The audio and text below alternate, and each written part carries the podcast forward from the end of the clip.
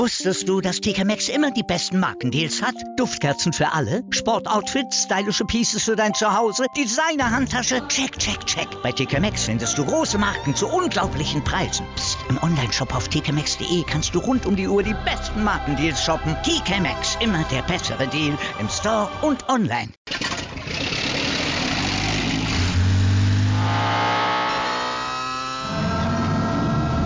Von 0 auf 100. Aral feiert 100 Jahre mit über 100.000 Gewinnen. Zum Beispiel ein Jahr frei tanken. Jetzt ein Dankeschön, rubbellos zu jedem Einkauf. Alle Infos auf aral.de. Aral, alles super.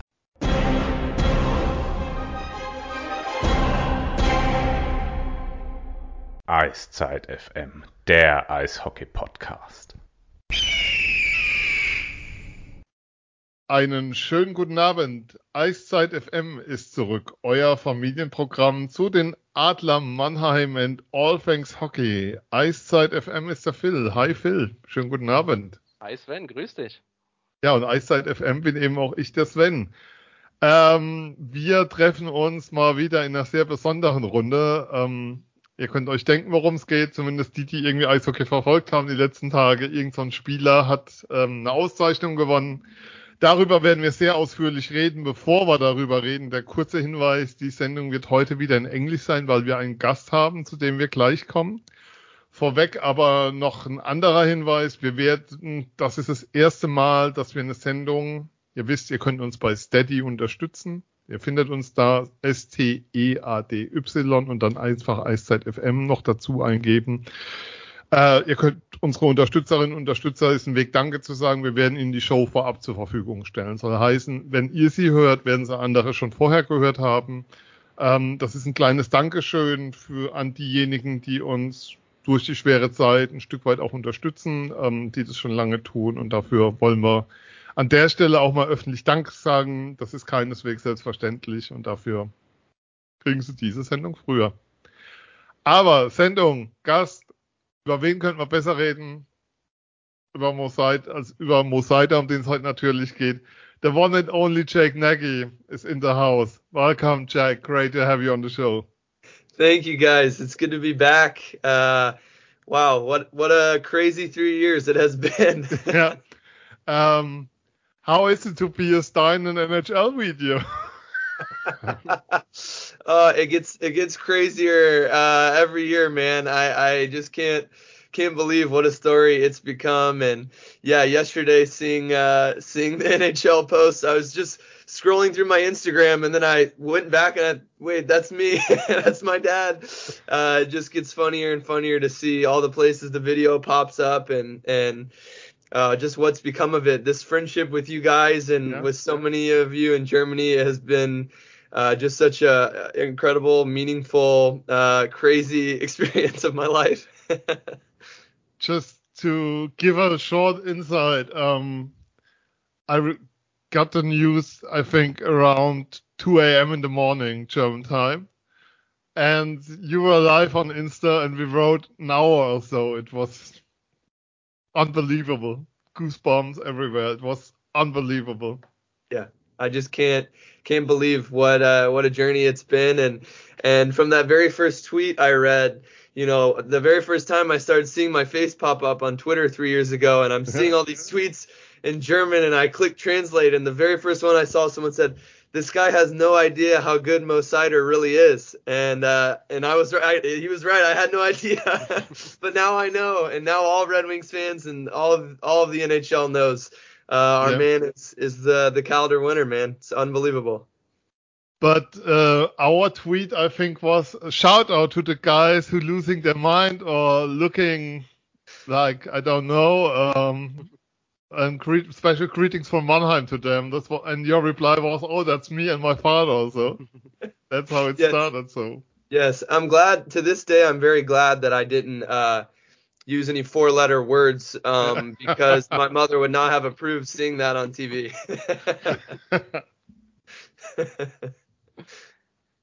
so um, let's talk about a little bit about the development and all what happened and the journey in the last three years. We have all the time in the world. Feel free to elaborate. Um, going back to um, Vancouver, going back to this draft three years, just three years ago, nearly three years ago, um, and seeing Steve Yzerman, the, the Detroit Red Wings are taken with the sixth pick of the NHL draft from Mannheim, Moritz Seider. Um, can you remember what what was going on inside you at this time? Yeah. Well, you know, uh, the number one player that I really wanted the Red Wings to draft was Trevor Zegras, who I've gone on record saying, you know, I, I do know hockey pretty well. Yeah. and he came in second in the Calder. Stevie Y just knows hockey a little bit better than me. So I was really hoping to hear Zegras. I thought, you know, uh, Cole Caufield as well. You know, he's undersized, but he was someone that I really was hopeful for.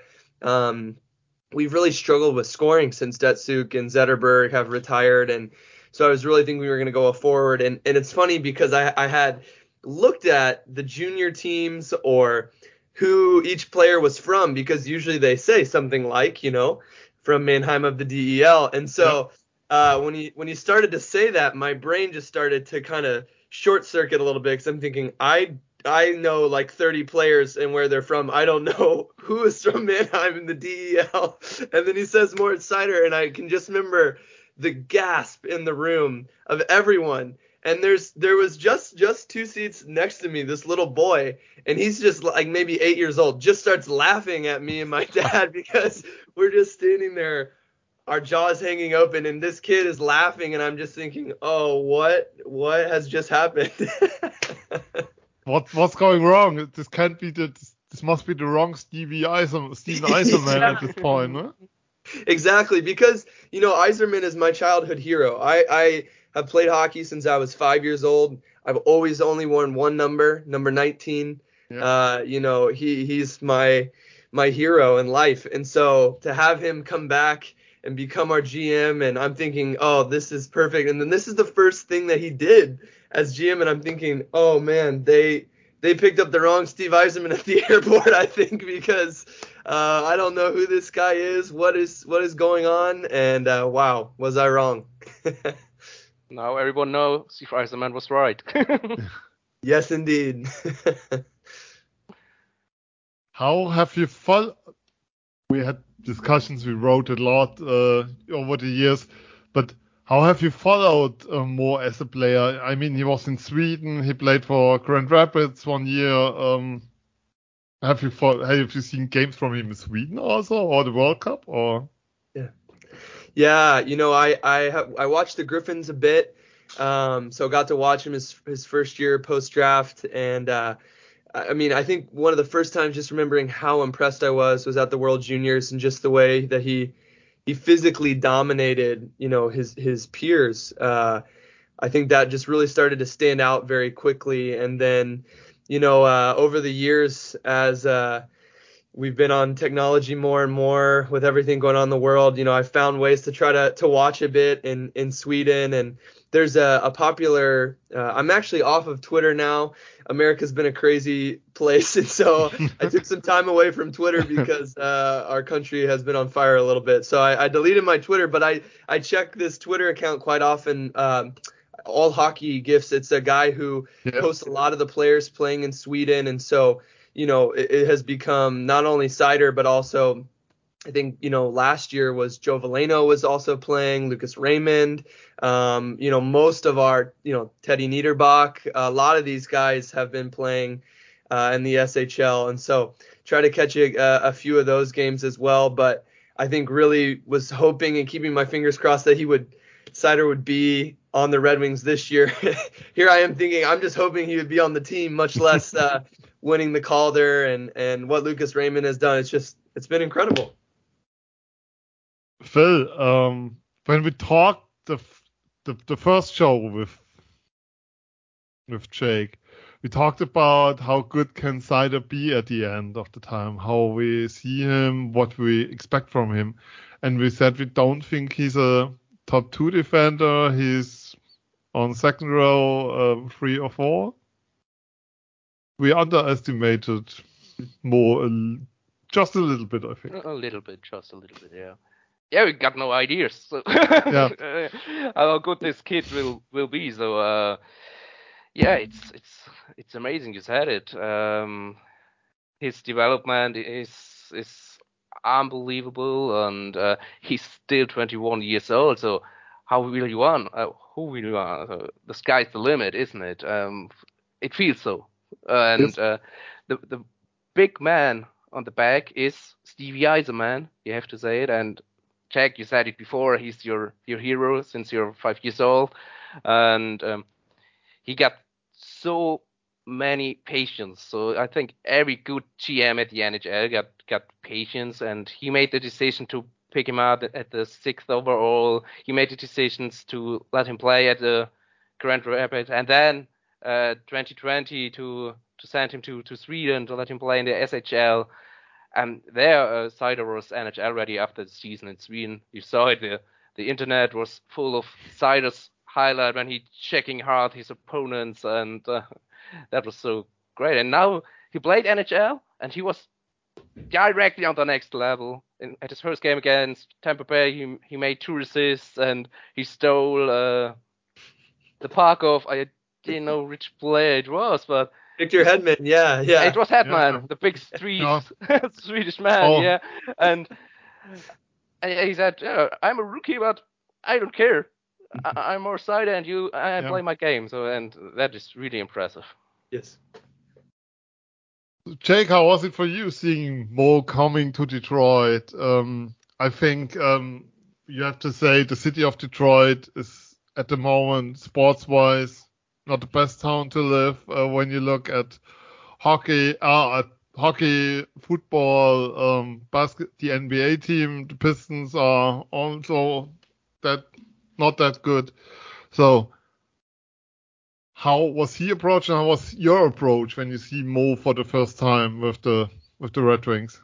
Yeah, you know, it's it's been pretty crazy just uh, seeing, you know, seeing Detroit sports light up again. Like you said, it's been a it's been a hard a hard decade now, almost really, since there's been any success for any of our teams. And uh, um, you know, to to see him in the Red Wings starting lineup, to see Lucas Raymond, uh, you know, that I I think fans were just excited that they were going to play. But what I think has blown me away most is and why I got I'm just not ever gonna say that we've reached Seider's ceiling ever. Ever. Because every time that I think, wow, he's really taken a step forward and this guy is even better than we thought he was gonna be, he just gets even better. I mean, I, I remember uh, after the first couple of games of the season, I remember talking with my dad on the phone and just saying, you know, uh, it, it's like every time we we uh, we think we've reached the next level with Mo, he just takes a, another step and another step and another step, and that,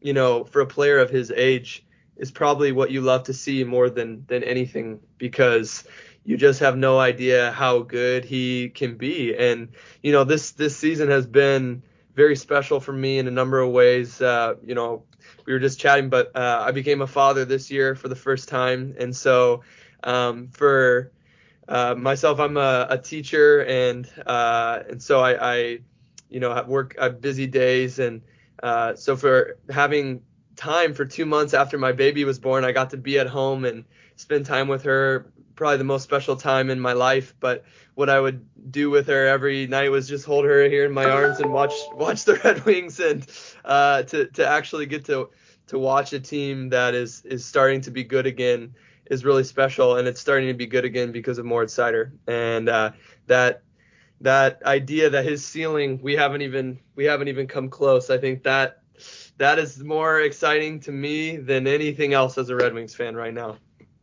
Can we talk a little about his game? Um, in Germany, you see always these clips with his hard hits and the next check of Seider and all that stuff. But I think this is only one point of view of his game, one uh, factor in his game, one special factor. Clear, um, he's very physical for such a young defender. That's that's far from normal. It makes him very special. But his ability on the ice, his skating, his his view, his his eye, his playing his playing intelligence. I think there's so many other factors that make him that good. Yeah, 100%. I think it was interesting too, just seeing eh, clips of him in Sweden and watching a game or two. He was so physically just imposing himself. I mean, constant. It was every game, just crushing some guy. And then the first, you know, 10 games or so in in the NHL, it, it seemed like maybe he was focusing on other kind of developing other parts of his game. And then I feel like the back half of the season, that reverse hit, you know, uh, uh, he dumps the puck in and nails some guy. He's obviously showing people that his game is multifaceted. And as he focuses and develops each part of his game, it's really been uh, incredible to watch the pieces come together. But to me, what you said, his hockey IQ, to me is just off the charts. I mean, it's like you know, uh, I think what makes a player truly elite is when they're able to see the game one step before everyone else. And that becomes more and more difficult to do the higher you play. I mean, even myself, just growing up playing hockey, that to me, players would become more physically strong and better with the puck.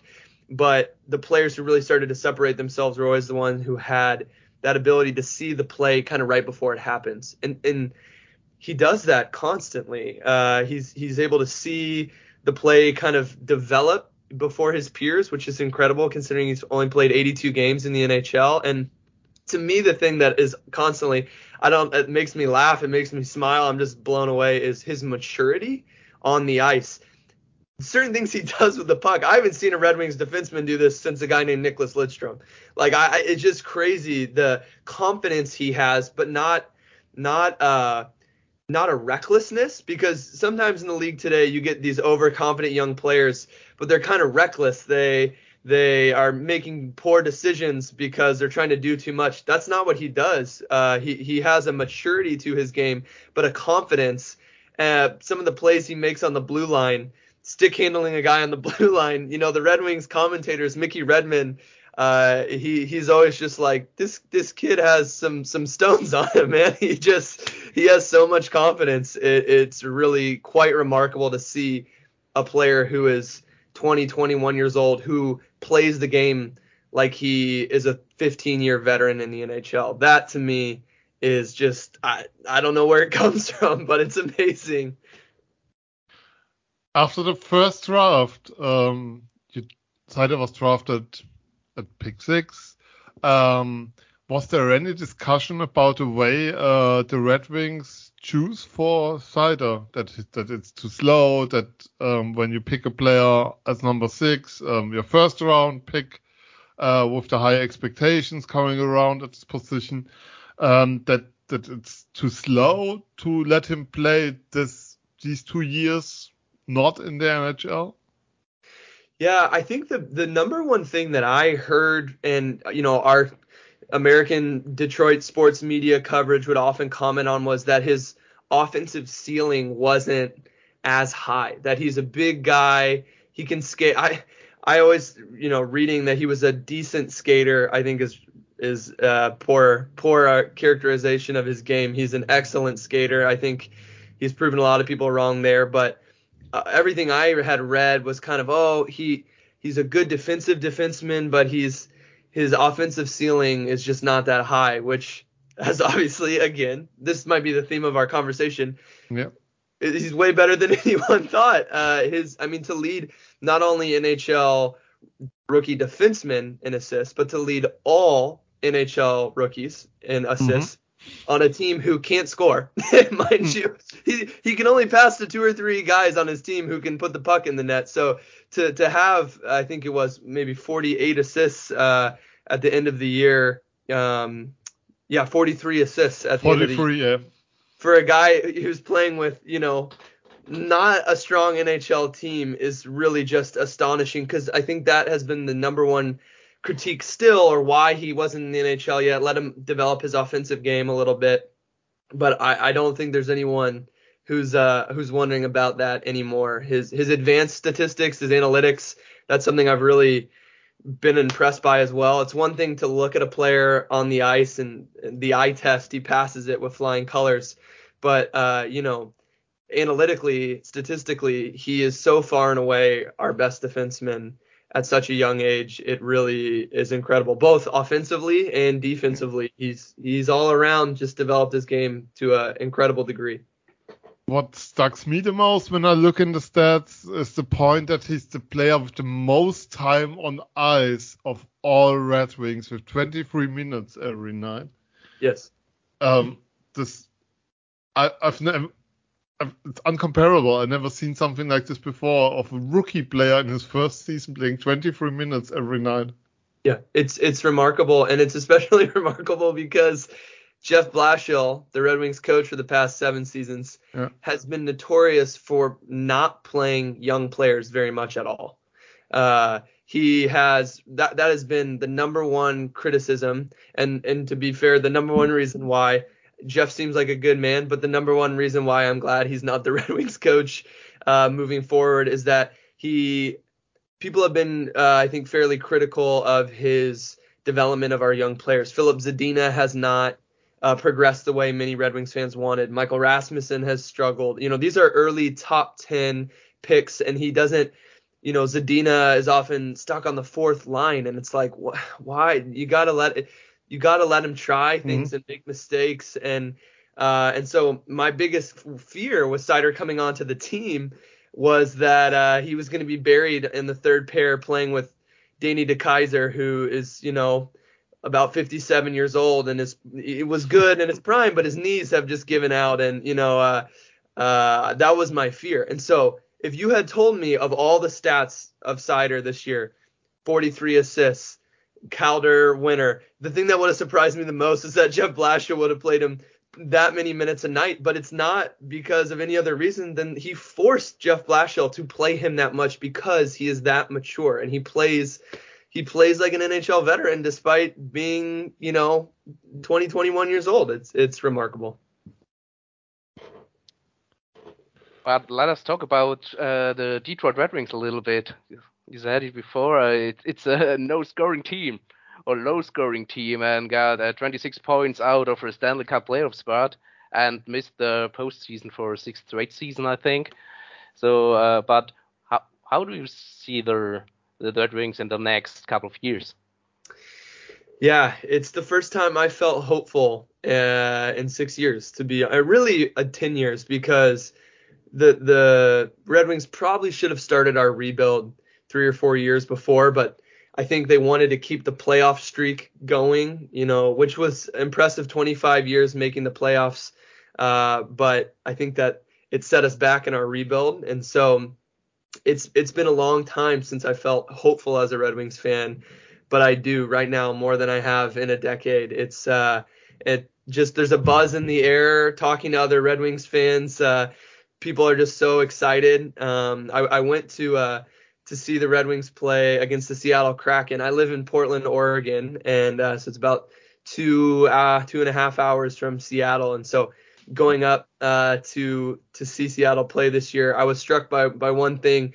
Uh, I joked that the Red Wings, more than any team in the NHL, when you go see a game, the 90% of the jerseys are players who uh, have not played for the Red Wings in a long time yeah. because no one wanted to buy, you know, a jersey of Justin Abdelkader or, you know, Riley Sheahan, uh, you know, but this year, and this is a road game, the amount of 53 jerseys that I saw, obviously, I see my background. I, yep. I uh, I've got mine. I was wearing my Seider jersey. I saw many. It was actually sold out in the Red Wings team store. Like they literally sold out of more Seider jerseys.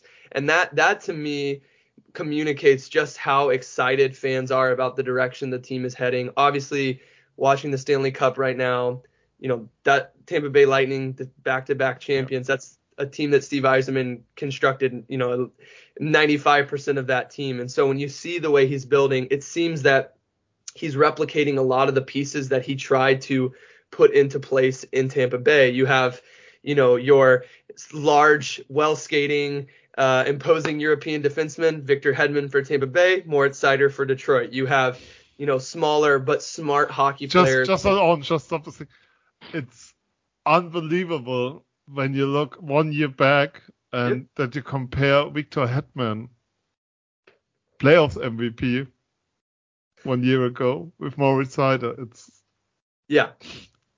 Yeah. And you say as as the, as the new normal. It's the standard, he said. But we have to sorry that for interrupting, but this point shows everything. Yes, yes. Yeah, because like you said, even even three years ago when we talked, you guys were saying, I really think he could be a second pairing defenseman, and mm-hmm. now we're 82 games into his career comparing him to Victor Hedman. But I think it's it's it's fair. He just continues to improve where you can see that falling into place. You can see Lucas Raymond kind of has these shades of some of the smaller, hardworking, smart players like Brayden Point or Anthony Cirelli. You know, uh, obviously Stevie drafting Simon Edvinsson out of the SHL last year. Another player who's large but skates well, I think has a very high ceiling. And then trading up to draft Sebastian Cossa. uh, hopefully the Red Wings goalie of the future. Um, he's a big guy, a lot like Vasilevskiy. Um, so it, it seems that Stevie is is kind of laying a very similar blueprint to what he did in Tampa Bay uh, here in Detroit, and that starts with with Moritz Seider. So it's exciting. We don't have a coach at the moment, uh, which most Red Wings fans, again, no no ill will to Jeff Blashill as a person, but we're mostly excited that he's he's moving on. I think it was the right time to to make a a, a move there, and uh, you know Steve Yzerman operates very quietly. You don't hear many rumors about. He's a very private person. He keeps a lot of things in in house. Um, but I have a very strong hunch that the next coach of the Detroit Red Wings is going to be someone from Tampa Bay's uh, coaching tree, whether that's yeah. uh, Lalonde or Halpern or even their AHL coach. Uh, I, I, would be, if I was a betting man, I would put some money on someone from Tampa Bay's system being the next coach of the Red Wings because I think Stevie is really trying to replicate what has obviously worked well in Tampa Bay uh, here in Detroit. Yeah, and as, as, they are still competing, it's a good sign that there is no announcement till now. So yes, yes, it's uh, when you look at the team of the Red Wings, what um, springs to to you, to your eye is that when you look at the age of the team, of the players signed, um, the oldest is 29, you see 25, 26, 27, 26, 24, 21, 23. So you have a very young core of players, and they can play for a very long time if you can pay him, as I have to add as a Leafs fan. Uh, but so you can build a core and adding free agents to them, and that gives you a very bright perspective at the moment. Yeah, it sure does, and I think uh, that young core and building through the draft. Uh, that's the way to to make a team in the modern NHL that's going to succeed for a long time. Um, you, you have to hit your top top draft picks. I mean, most teams who have won the cup in the last 10, 15 years, they've they've had picks in the top five multiple years. I mean, look at the Avalanche and Tampa Bay. You know, uh, both yeah. of those teams hit high on those picks. But you're right, we have a very young core. I mean, Dylan Larkin is now the the grizzled old veteran in the locker room who seems like a kid still to me. You know, he he uh, uh, he really um, he's only I think 28 years old himself. Uh, Tyler Bertuzzi you know, it seems to me, Sven, to your point, uh, that Stevie has realized the core of this team is going to be Seider, Raymond, Edvinsson. Uh, you know, that is when we're really going to be contending, not just for the playoffs, but for the Stanley Cup. And uh, and I really am curious what this summer holds for us as a franchise because I think there are kind of two paths for Yzerman. The first being the team is improving we get a better, you know, get a new coach. Uh, Boston seems to be maybe heading into a rebuild. Uh, you know, the possibility of Bergeron retiring and and mm. Pasta maybe uh, demanding a trade. So maybe there's a room opening up there. But when I look at the division, I still think Tampa Bay, Toronto, and Florida are just in another class right now. We're not we're not competing with those teams yet, and so I'm curious if Yzerman is going to perhaps one road would be trade Tyler Bertuzzi for more picks and prospects and really build with this young core? Or do you keep a guy like Tyler Bertuzzi and resign him because that's the type of player who plays well in the playoffs and you know uh, kind of has a little bit more grit to his game? Uh, you know, Larkin I think is a guy that you would want to keep around. But it, I, it seems to me that he's really pushing for the core of the team being built around the age group that Seider and Raymond and Edvinsson and and you know some of these guys are in. So it'll be interesting to see what we do. I I have seen some rumors of the Red Wings, you know, oh Alex DeBrincat um, or Pastrnak.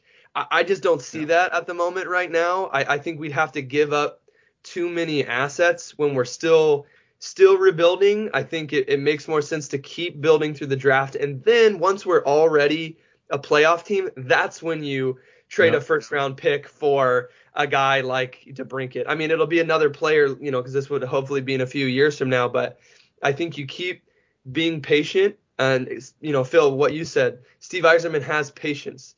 He he lets his players develop, and he has an eye for for young talent that I don't think many other general managers have. And he has the added benefit of probably the most loyal group of fans to any general manager, not just in hockey, but maybe in sports, because Yzerman has been our savior, our messiah once before, and uh, and so I think he knows he can take his time. A lot of general managers feel rushed; they need to get back to the playoffs so that their owners will be happy. I don't think Yzerman feels that pressure because we know what a genius he is and and we trust him. He's done it once before as a player, he's done it once before as a general manager.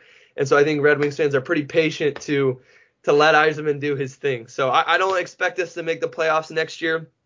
Although with Seider and these kids, we probably will because they just continue to be even better than we expect. But I hope that in four to five years, that is when we're contending for a Stanley Cup and not just the playoffs.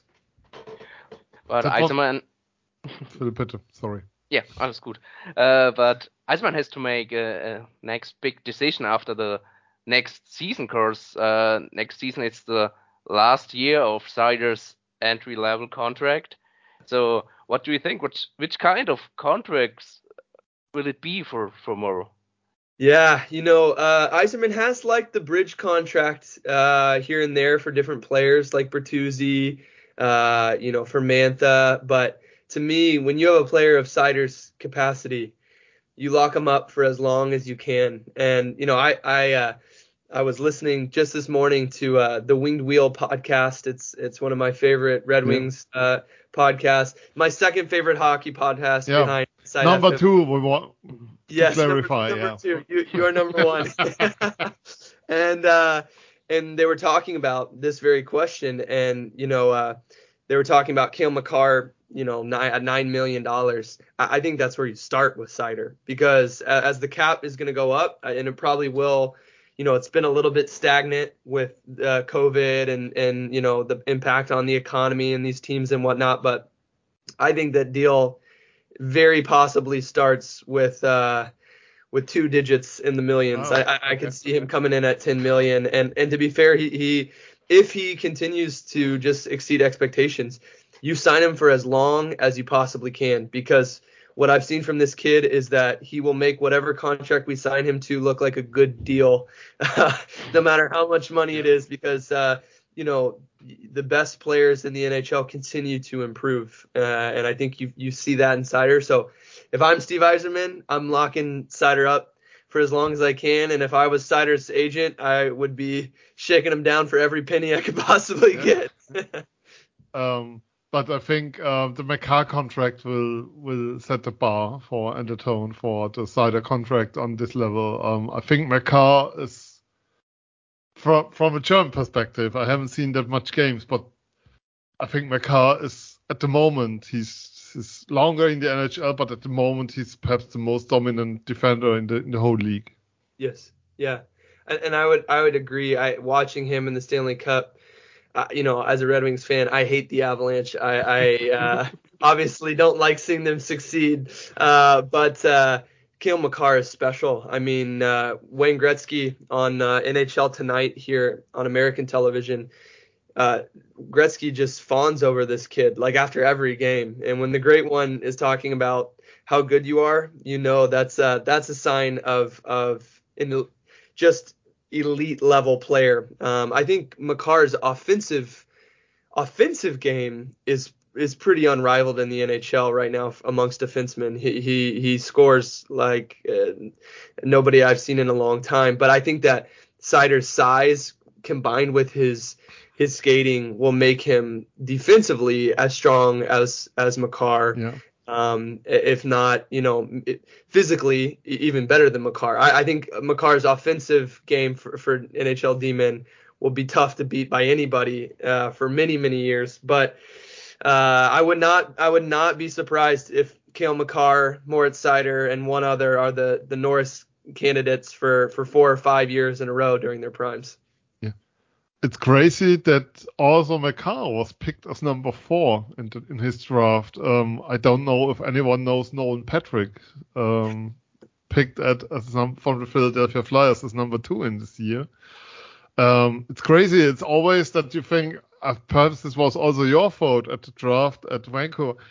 When you think of the draft, you always look for the for the scorers, for the for the ones who score the goals for your team, and um, defense is an aspect of the game which falls a little bit behind, um, and sometimes one tends to forget how dominant these defensemen can be. We talked about Hedman in the playoffs last year. Uh, we talk about Makar, we talk about Seider for the Red Wings this year. Their impact is very big as, as also they have more time on the ice as um, yeah, yeah, the attackers. Yeah.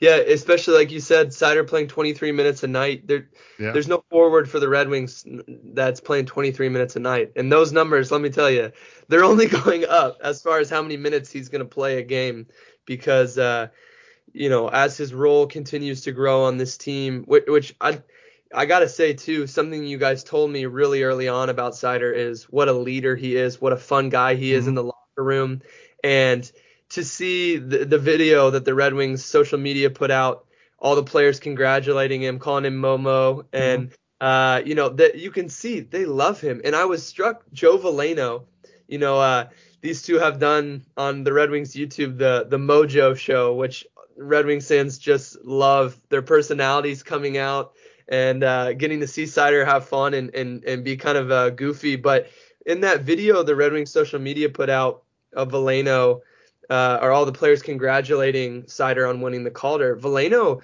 you could see that Seider has made a real impact on him as a person. I mean, he was like saying things, you know, you've really helped me through a lot. You uh, you've encouraged me, and I love you, man, and so happy for you. I mean, th- that's not a that's not like a short little tweet that you put out. That that uh, you could see how much he means to uh, so many of these guys already in the locker room, and it's one season in. So I I, I expect in short order for there to be an A on Moritz Seider's chest uh, on his Red Wings jersey. Perhaps Sean, next year already. I, I, think so. Okay. Wow. Wow. Yeah. This this this would be another big step. We, to be honest, I haven't expected this. When we when you said to me, Mo will win the Calder after his first year, I said, I don't think so. he will be an assistant and he will have an A on his shirt in the second year. I don't think so. But he's a good player. He's a good guy. But um, what always what you always see is um, is challenge. Uh, the bigger the challenge, um, the he is he is always com- can um, match with his level of play, with his level of attitude um, to the to the challenges he faced, and this is unbelievable. Yeah, it really is, and that that's the type of player you want to build your team around. Someone who's willing to to always do what it takes to reach that next level. And I love his attitude towards the end of the season. One of the reporters asked him, Moritz, what would it mean for you to win the Calder? And he said, I, I don't care. That's not what I'm focused on right now. I'm, I'm focused on helping this team win. We were already eliminated from the playoffs. You know, we, we, there, there's not much to play for. You could see a lot of his teammates had started to not skate into the corners as hard. You know, not the passes weren't as crisp. The back checking wasn't as. You never saw that. Never saw that from Seider. 82nd eh, last game of the season he was busting it like it was, you know, game seven of the Stanley Cup finals. And that that's what you want to see from a guy who's going to wear a letter on on his jersey. And so I, I, if I was Stevie, I would certainly make that decision. Was there ever a point of doubt that in your mind that he will win the Calder when you heard the nominees Bunting playing a big season in Toronto, playing in the first line with Matthews, uh, Jared Siegrist, you talked about him already, um, playing a fantastic season also for the Ducks. But was there ever any doubt in your mind, or was was this no clue? Well, you know, Sven, I know you're a Leafs fan, but you know, most Red Wings fans, we were joking about Michael Bunting. You know, he he's moving into a retirement home next year. I think. Yeah, he, he's, he's, already, already, quite old. Yeah, I know. uh, yeah, and Zegras, I think Zegras was the one I was a little worried about, maybe just a little because not because I think he deserved it, but because the NHL media has made such a big deal about oh his lacrosse goal and you know yeah. oh look at him in the all-star competition and I I just thought you don't you don't give the award to the guy who who has the most Instagram followers. You give the award to the, the best rookie of the year, and that was Moritz Seider. And so, you know, my only worry was that, or that, you know, the Red Wings don't get as many games nationally on TV right now as we used to because we've been bad for many seasons. And I, I guess I worried maybe a little bit that just some of the voters would not have watched enough games of us to realize not just statistically how good he was, but what a force he was on the ice. That every time he stepped on the ice, he was making an impact. And uh, certainly uh, there was no reason to be worried because I think he received 170 of 195 first place votes. I mean that that's that's a landslide. He there wasn't even close. And so I'm glad that not only did he win, but he won almost unanimously with the first place votes, which I think is well well deserved you talk about the impact of Seider, um, not as that, but then I I leave it behind for sure. Um, he made seven goals. It's not that much, but it's for for defender. It's it's the most of the Red Wings of the Red Wings team. Yeah. But um, four of them were game-winning goals. Yes. That's where where impact comes from, where you you know, take responsibility for your team, where you should they show what you're made of, I think. Yeah, like you said, he, he every time the challenge is more intense, he rises to it, and uh, and I think you saw that with the overtime winners, uh, the one against Buffalo. I'll always uh, remember and just going crazy and holding my daughter, watching him score these these crucial goals. Uh, it's been just a special special year to see uh, that he's done it in the biggest moments when we needed it most. And you know, we have struggled. Detroit has struggled uh, in overtime. when you lack skill three on three, it, the game just becomes tougher and tougher. So the Red Wings have struggled in overtime of recent years. But this year, I wanted every game to go to overtime because watching him and Raymond and Larkin and their speed and their playmaking together, you just felt when it got to three on three, we had a better chance of winning. And so uh, it, it, has been fun. I think he'll continue to score more goals, but as you said, you know, uh, he led the Red Wings in defensemen and goals, and I expect that to continue. But to me, you know, uh, that's not even a stat I'm too concerned with at this point because his ability to distribute the puck and his defensive game, uh, those are the things that have just have blown me away. And I think as the team gets better, he will score more and more goals because when the puck comes to him on the power play, everyone crowds him because he's one of our best threats to score, even though he's the defenseman. Yep. So I, I, think as the team improves, Seider will continue to score even more goals. Yeah, he's taking the second most shots of the game. It's yeah. also a stat where you think for player first year coming into a, into a new league, into the the biggest show on earth for a hockey player and to have the self confidence to be so consistent it's it's unbelievable so um is this something um yeah you think he's playing with man over the last years that that his that this comes to his advantage at this point that is that is certainly something that a lot of Red Wings fans have been thinking about especially looking at this year's upcoming draft in July is Yzerman has seemed to prefer early round draft picks that have played against men.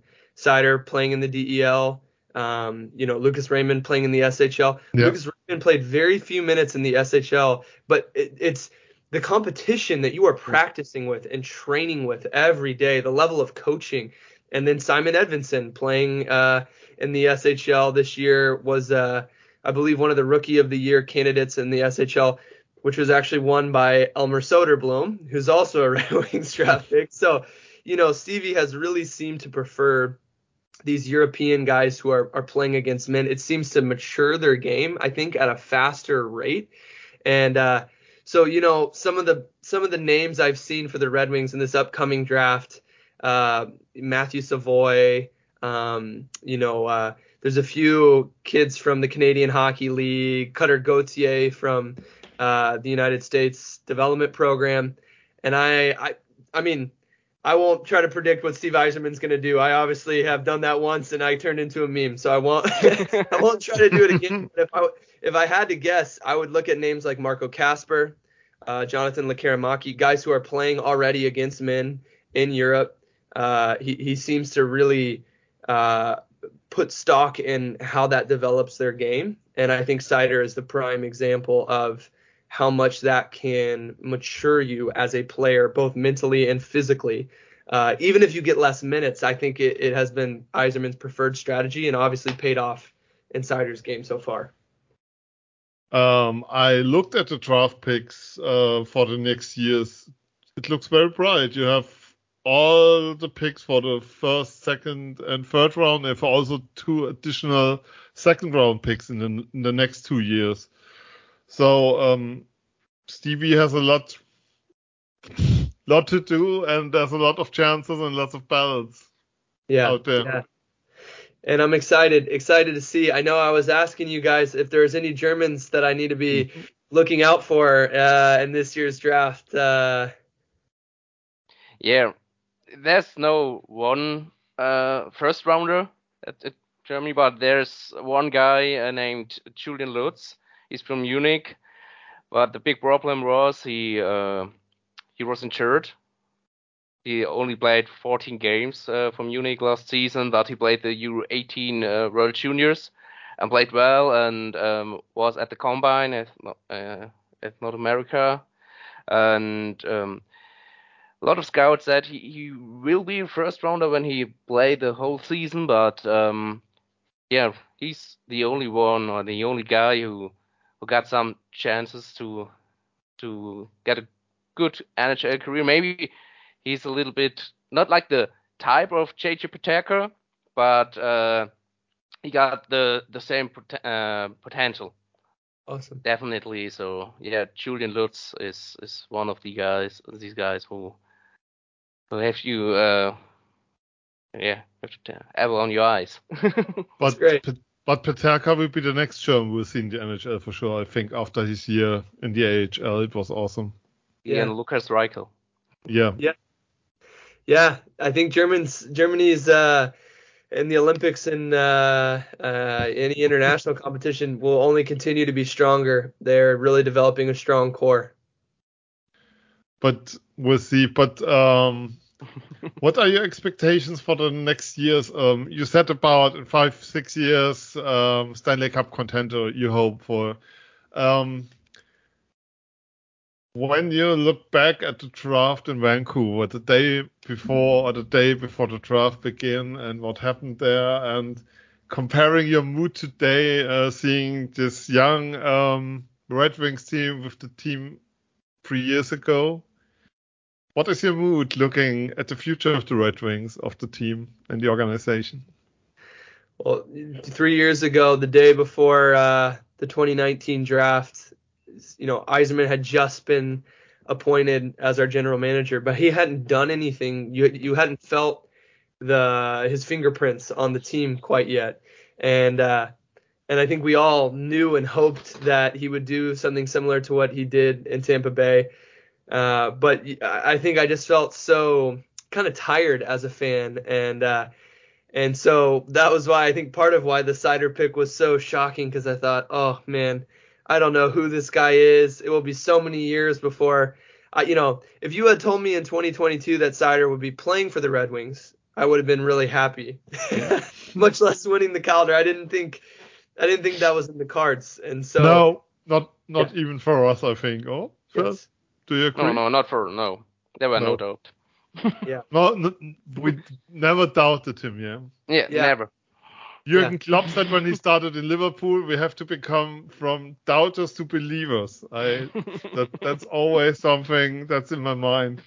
Yes, yeah, yes. yeah, and that that's what uh, that's how I feel. That's my mood right now. I, I feel like I have gone from a doubter to a, a believer in this team again. And uh, you know, um, my my wife, we've been together for for seven years, and uh, the first game that we watched together uh, first Red Wings game we watched together was when the Lightning eliminated the Red Wings from the playoffs. The last time that we were we were in the playoffs, and so you know uh, now we've we've been together for seven years. We have a, a baby together, and you know I, I laugh because uh, my dad, uh, my father, who was also the other one in the meme covering his face. Yeah. Uh, when uh, Seider was picked, he he was a, a, a Red Wings fan. My father grew up in Detroit. Uh, his his parents both worked for Ford Motor Company, kind of very classic, typical Detroit family, yeah. and uh, and so he waited his whole life to see the Red Wings win a Stanley Cup. Had never seen them win a cup. He was born in 1965, and then when I was you know three four years old, he finally got to see the Red Wings win the Stanley Cup, and uh, so my my hope, my belief is that uh, when my daughter is that age, hopefully. Oh we will watch the Red Wings return to, to glory once again. So that not to put too much pressure on you, Mo, but that's that's my hope. so there could be no better end to this show, I think. With all the hope and all the stuff for you, your family, Noah, the next three years, seeing Mo winning the cup. You have your your video from a Calder Cup winner. Yes. yeah so, um, and we promise we do Seider Watch more often after the after first after the first show. We said it won't be our last show with you. Yep. And here we are for the third time, and nothing more to say than it's always a very special moment to have you here. Thank you so much. Yeah, you guys. From all of us here. It, it's so special to me. You know, uh, uh, I think my favorite thing about hockey is that uh, it gives you something. Uh, I've often heard hockey described as the the most important, least important thing. It's just a game, you know. It, it uh, it's just a sport, people hitting a puck around the ice, but it it it can mean so much more. You know, it has been something that has bonded my family together. It's given me some of my my greatest memories in life, and now to it's given me friends uh, from halfway around the world uh, who will get to continue uh, cheering Mo Seider on for for many many years together. And so I I I, I just am thankful for the game of hockey. I'm thankful for you guys and uh, thankful that you you weren't too hard on me when I didn't believe in Mo at the very beginning. thanks for thanks for being graceful towards me. we have to do it the club way, I say. I have to yes. say so, but yes. Um. So thank you, Phil. Yeah. Thank you, um, and thank you, Jake. Thank you know you for it. Thank you for listening all, out there and see you, hear you next time and we'll stay here, but that's for now. Thank you for now. And we are out. Mo has left the building. Ciao. Bye bye. Wieder live von Ihrem Toyota-Partner mit diesem Leasing-Auftakt. Der neue Toyota Jahreshybrid. Ab 179 Euro im Monat. Ohne Anzahlung. Seine Sicherheitsassistenten laufen mit. Und ja, ab ins Netz mit voller Konnektivität. Auch am Start die Toyota Team Deutschland Sondermodelle. Ohne Anzahlung geht's in die nächste Runde. Jetzt los sprinten zu Ihrem Toyota-Partner. Wusstest du, dass TK Maxx immer die besten Markendeals hat? Duftkerzen für alle, Sportoutfits, stylische Pieces für dein Zuhause, Designer-Handtasche, check, check, check. Bei TK Maxx findest du große Marken zu unglaublichen Preisen. Psst. im Onlineshop auf tkmaxx.de kannst du rund um die Uhr die besten Markendeals shoppen. TK Maxx, immer der bessere Deal im Store und online.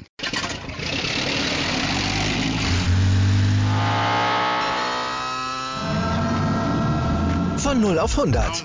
Aral feiert 100 Jahre mit über 100.000 Gewinnen. Zum Beispiel ein Jahr frei tanken. Jetzt ein Dankeschön, rubbellos zu jedem Einkauf. Alle Infos auf aral.de.